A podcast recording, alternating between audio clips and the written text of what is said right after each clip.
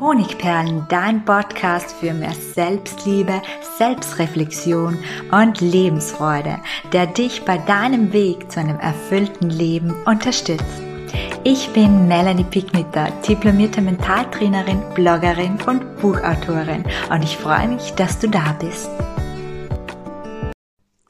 Schön, dass du wieder eingeschaltet hast. Schön, dass du mit dabei bist bei dieser heutigen Podcast-Episode, bei der wir uns mit dem Alleinesein beschäftigen und wie du das Alleinesein als innere Glücksquelle, als innere Kraftquelle für dich nutzen kannst. Und vielleicht fragst du dich im Moment noch, bin ich bei dieser Podcast-Episode richtig? Entweder weil du sehr, sehr viel alleine bist und sogar unter Einsamkeit leidest, oder weil du das komplett gegenteilige Problem hast, nämlich ganz, ganz viele Termine oder einfach immer was um die Ohren, immer jemanden, der etwas von dir will, sehr viel Stress bei der Arbeit und daher sehr, sehr wenig Zeit hast für dich alleine. Mit beiden Situationen bist du ja richtig. Ich möchte nämlich allgemein ein paar spannende Dinge über das Alleinesein erzählen, die man einmal gehört haben muss. Und dann möchte ich dir Praxistipps geben, wie du es schaffst, trotzdem, trotzdem du dich vielleicht einsam fühlst oder trotzdem du viele Termine hast, mit dir alleine zu sein und wie du dieses Alleinesein gestalten kannst. Zuallererst habe ich eine Frage an dich. Wann warst du denn das letzte Mal mit dir alleine?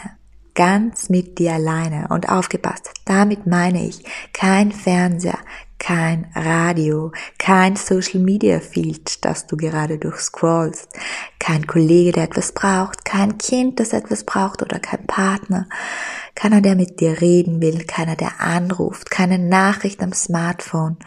Also ganz mit dir alleine. Wann warst du das das letzte Mal ablenkungsfrei mit dir alleine?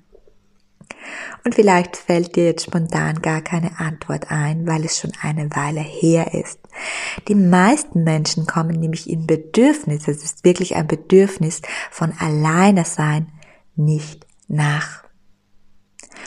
Warum ist es eigentlich so? Warum kommen wir dem nicht nach? Obwohl viele von uns schon mal gehört haben, dass alleine sein sehr viel Kraft gibt, sehr viel Selbstvertrauen gibt.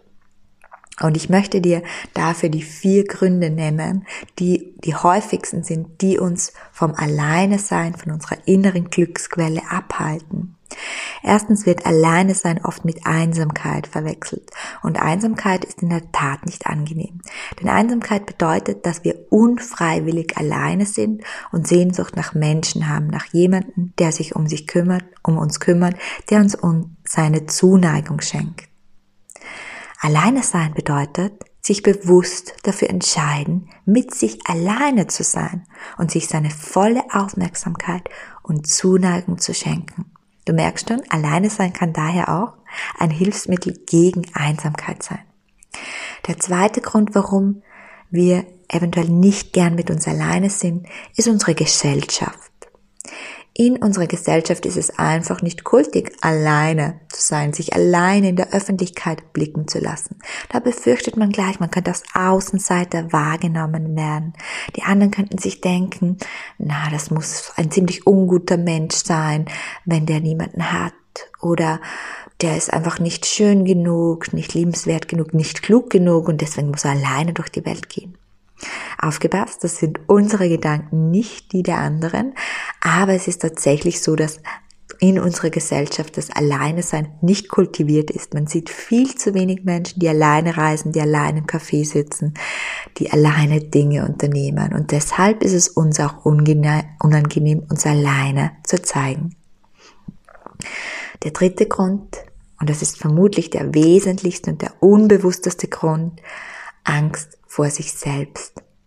Wir könnten im Alleinesein auf Dinge stoßen, die unangenehm sind, auf den Schmerz von vergangenen Erfahrungen zum Beispiel. Wir könnten uns daran erinnern, dass wir eigentlich ein ganz anderes Leben führen wollten, als wir es tun. Worauf könnten wir noch stoßen? Wir könnten darauf stoßen, dass das Tempo, das wir tagtäglich leben, viel zu schnell ist und dass es nicht unser eigenes ist und dass wir eigentlich aufhören sollten, da mithalten zu wollen. Wir könnten eine Stimme in uns hören, die uns auf negative Glaubenssätze, die wehtun, auf innere Überzeugungen hinweisen, wie zum Beispiel, ich bin nicht gut genug, ich bin nicht wichtig genug, ich bin nicht klug genug, ich bin nicht schön genug, ich bin nicht willkommen. Niemand mag mich wirklich und, und, und. Und das tut natürlich weh, das ist unangenehm. Im Alleine sein könnten wir auch etwas ganz Unangenehmes erkennen, nämlich dass nicht immer nur die anderen schuld sind daran, dass wir nur mäßig glücklich sind oder dass wir sogar sehr traurig sind oder verzweifelt sind, sondern dass auch wir selbst einen großen Teil dieser Verantwortung tragen. Ja, das alles kann sich im Alleinesein zeigen und deswegen ist unser Unterbewusstsein sehr, sehr klug und hilft uns dabei, diesen Zustand unbewusst immer wieder zu vermeiden, indem wir ganz, ganz schnell zum Handy greifen, ganz, ganz schnell was anderes tun. Kenne ich auch sehr, sehr gut von mir selbst, ähm, hier nur mal so bemerkt, denn auch ich bin kein Erleuchteter und lenke mich sehr oft von mir selbst ab. Und der vierte Grund ist, ein ganz, ganz praktischer, warum das Alleine sein oft nicht klappt, das ist die Zeit. Es gibt immer was zu tun, wir haben keine Zeit, es gibt immer jemanden, der etwas von uns will. Und diese Zeit mit sich alleine, die stellen wir dann ganz, ganz gerne hinten an. Sehr, sehr schade. Denn alleine sein hat gigantische Gewinne, die wir unterschätzen. Und ich möchte dir mal fünf dieser Gewinne, die du aus dem Alleine sein ziehen kannst, nennen, bevor wir dann wirklich zur Praxis kommen. Also das, das Resultat von qualitativer Ich-Da, das sind auf jeden Fall tiefe Glücksgefühle, eine bessere Beziehung zu sich selbst. Aber ich möchte es noch ein bisschen konkreter machen. Der erste Grund. Studien zeigen, dass sich beim Alleinesein sowohl der Körper wie auch das Gehirn richtig gut erholen. Und das bewirkt, dass wir anschließend wieder konzentrierter und produktiver sind. Dafür müssen wir nicht Tage alleine sein. Dafür können wir auch 15 ganz bewusste Minuten nutzen. Der zweite Grund. Wer lernt auch mal als Solist durchs Leben zu gehen, der bekommt meistens ein besonders gutes Gespür für sich selbst und zwar für seine Bedürfnisse, für seine wahren Wünsche und dafür, wie er wirklich leben möchte. Denn ganz, ganz viele unserer Wünsche wurden uns unbewusst durch andere auferlegt und wir glauben, das sind unsere Wünsche und wir glauben, das ist die ideale Vorstellung, wie wir leben möchten, weil wir gar nicht zulassen, dass wir diese innere Stimme, die ganz genau weiß, wie wir leben möchten, diese Herzensstimme zulassen und äh, dem dann auch nachgeben, das dann auch leben. Und durch das Alleine sein wird uns bewusst, was da in uns schlummert, was da durch äußere Einflüsse vielleicht in letzter Zeit, in den letzten Jahren verdeckt wurde. Wir erfahren also, wonach wir uns wirklich sehnen, welche Bedürfnisse wir haben im Kleinen und im Großen und welche Träume. Und das ist auch gleich eine schöne Überleitung zum dritten Grund, Dadurch verbessert sich natürlich die Beziehung zu uns selbst und der Gewinn daraus ist mehr Selbstliebe, bessere Selbstfürsorge für uns selbst, mehr Freude mit uns selbst. Und der vierte Gewinn ist die Kreativität. Also wenn es dir an Kreativität mangelt im Job, in der Family, jetzt gerade zu Hause bei Corona, wo du nicht weißt, was du tun sollst, auch dann ist alleine sein wunderbar. Denn alleine sein ist wie ein weißes Blatt Papier. Und auf einem weißen Blatt Papier können neue Dinge entstehen, während der Alltag eher ist wie ein fertiges Gemälde. Und auf einem fertigen Gemälde, da kann nicht mehr viel Neues entstehen. Also wenn du nach neuen Ideen für dein Leben suchst, wenn du nach neuen Ideen für einen bestimmten Lebensbereich suchst, dann nimm dir Zeit für dich alleine. Und der fünfte Gewinn aus dem Alleine sein, es stärkt das Selbstbewusstsein. Es ist so, dass jeder von uns Liebe, Wertschätzung braucht. Und diese Liebe und Wertschätzung, das kann Lob sein, das kann aber auch einfach Zuneigung, ungeteilte Aufmerksamkeit sein. Und wir suchen diese Zuneigung, diese Bestätigung stetig im Außen. Und wenn wir Zeit, ganz bewusste Zeit mit uns alleine verbringen, wo wir uns wirklich unsere Aufmerksamkeit schenken, wo wir uns wertschätzen, dann füllen wir diesen Dank, diesen Liebesdank in uns auf und brauchen weniger von dieser Bestätigung im Außen. Das heißt, wir müssen weniger im Außen danach lechzen und wir werden unabhängiger und dadurch auch selbstbewusster. Du siehst schon, alleine sein ist wirklich eine Kraftquelle beziehungsweise eine Glücksquelle. Und deshalb kommen wir jetzt zur Praxis und wie du das Alleine sein nutzen kannst. Und der erste Tipp, den ich habe, trag dir das Alleine sein, jeden Termin mit dir alleine in den Kalender ein. Wir verschieben die Zeit mit uns alleine so gerne. Deswegen ist es so wichtig, sie einmal genauso wichtig zu nehmen wie jeden Termin im Job, wie jeden Termin mit einem Freund, wie jeden Call, den wir gerade aktuell machen. Also trag in dir im Kalender ein, mach dir auch bewusst, was ist denn möglich in deinem Alltag? Wie viel Zeit kannst du denn erübrigen? Vielleicht sind es nur 15 Minuten. 15 Minuten jeden zweiten Tag oder 10 Minuten täglich sind super. Viel besser als einmal im Monat eine Stunde oder einen halben Tag. Also die Kontinuität ist ganz, ganz wichtig beim Alleine sein, denn alleine sein kann man trainieren, auch wenn man es vorher nicht möchte, kann man es wie einen Muskel trainieren und beginnt es dann zu genießen. Und vielleicht ist es auch viel mehr Zeit. Vielleicht ist es jeden zweiten Tag eine Stunde oder einmal, zweimal in der Woche ein ganzer halber Tag. Aber überleg dir vorab, wie viel Zeit du mit dir verbringen kannst, wie viel Zeit du erübrigen kannst, damit du auch deine Unternehmungen, deine Beschäftigungen darauf ausrichten kannst, damit du es planen kannst. Und der erste Tipp, den ich habe, das ist ein sehr, sehr praktischer, gerade für Einsteiger, Einsteiger gut geeignet. Und zwar ist es die 30 Dinge Liste, die du mit dir alleine tun kannst. Und dazu fragst du dich, was können Menschen genauso gut alleine machen? Einfach mal aus der Metaebene fragen, was können Menschen genauso gut alleine machen? Und dann schreibst du alles auf, was dir einfällt. Und es sollen mindestens 30 Dinge werden.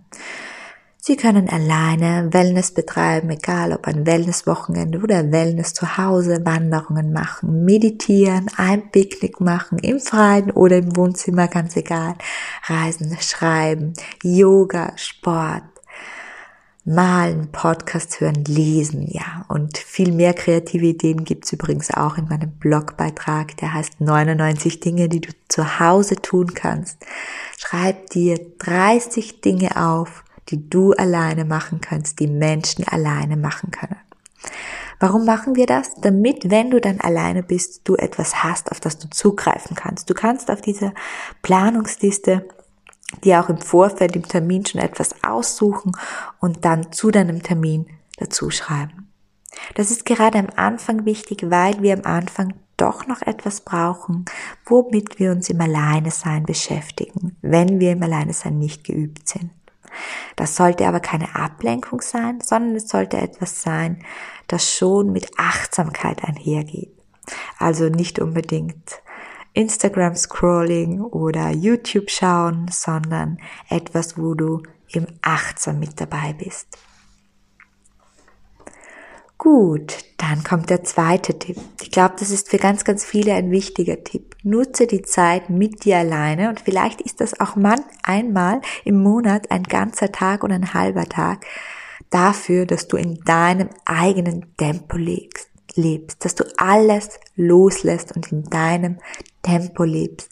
Es gibt ein unglaubliches Gefühl von Freiheit. Was meine ich damit?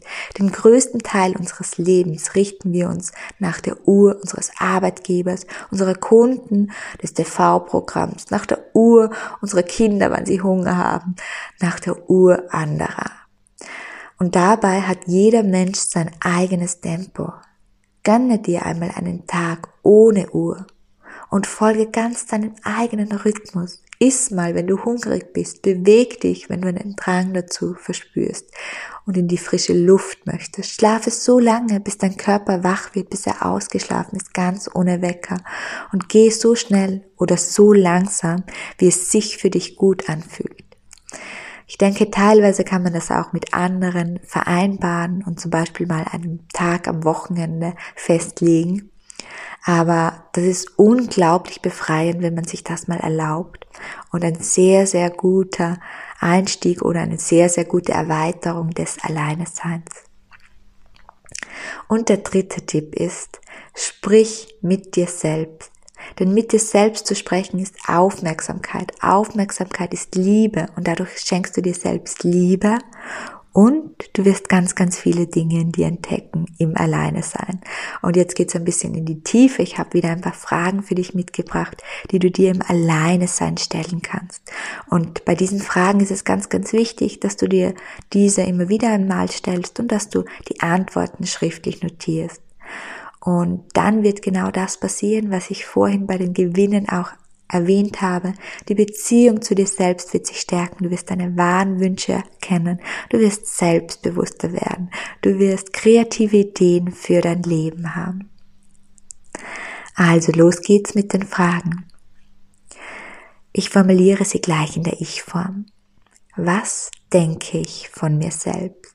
Wie würde ich mich absolut ehrlich und selbst beschreiben. Wovor habe ich Angst und welche Gründe könnten dahinter stecken? Vielleicht bekommst du ja gleich eine intuitive Antwort auf die ein oder andere Frage. Vielleicht hast du auch schon einen Stift parat, um die Fragen oder ein paar Stichworte mitzuschreiben. Was ist mir vor anderen Menschen unangenehm? Und wieso eigentlich? Was will ich nicht nach außen zeigen? Was mag ich an mir selbst? Was mag ich an mir selbst richtig gerne? Oder für Fortgeschrittene, was liebe ich an mir?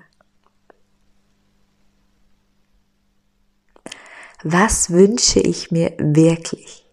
Was ist meine größte Sehnsucht? Was müsste passieren, dass mein Herz hüpft und ich tanze und nicht mehr aufhören möchte? Was müsste dann in meinem Leben passieren? Ja, ich glaube, das sind sehr fünf sehr intensive Fragen, die auf jeden Fall fürs erste Mal reichen. Bitte dran denken, immer schriftlich beantworten und wenn du dich dann nach mehr Fragen sehnst, schau, gern auf meinem Blog vorbei oder hier auch im Podcast. Da gibt es immer wieder Reflexionsfragen. Wir sind nun wieder fast am Ende des Podcasts angekommen und ich möchte dir noch zwei Dinge mitgeben. Und zwar würde ich mich mega freuen, wenn du meinen Podcast einfach bewertest, zum Beispiel auf iTunes oder wenn du ihn teilst mit einem Freund, mit Freunden, von denen du glaubst, dass er ihnen gut tun würde. Und das zweite ist, dass ich meine Türen für den Selbstliebe Online-Lehrgang, Variante Selbstliebe Trainer oder nur dir zuliebe, noch drei Tage geöffnet habe, inklusive heute. Das heißt, bis Mittwoch kannst du dich noch für den aktuellen Kurs, für den aktuellen Online-Lehrgang anmelden. Schau einfach vorbei auf honigperlen.at. Wenn du Fragen hast, zöger nicht, schreib mir eine E-Mail.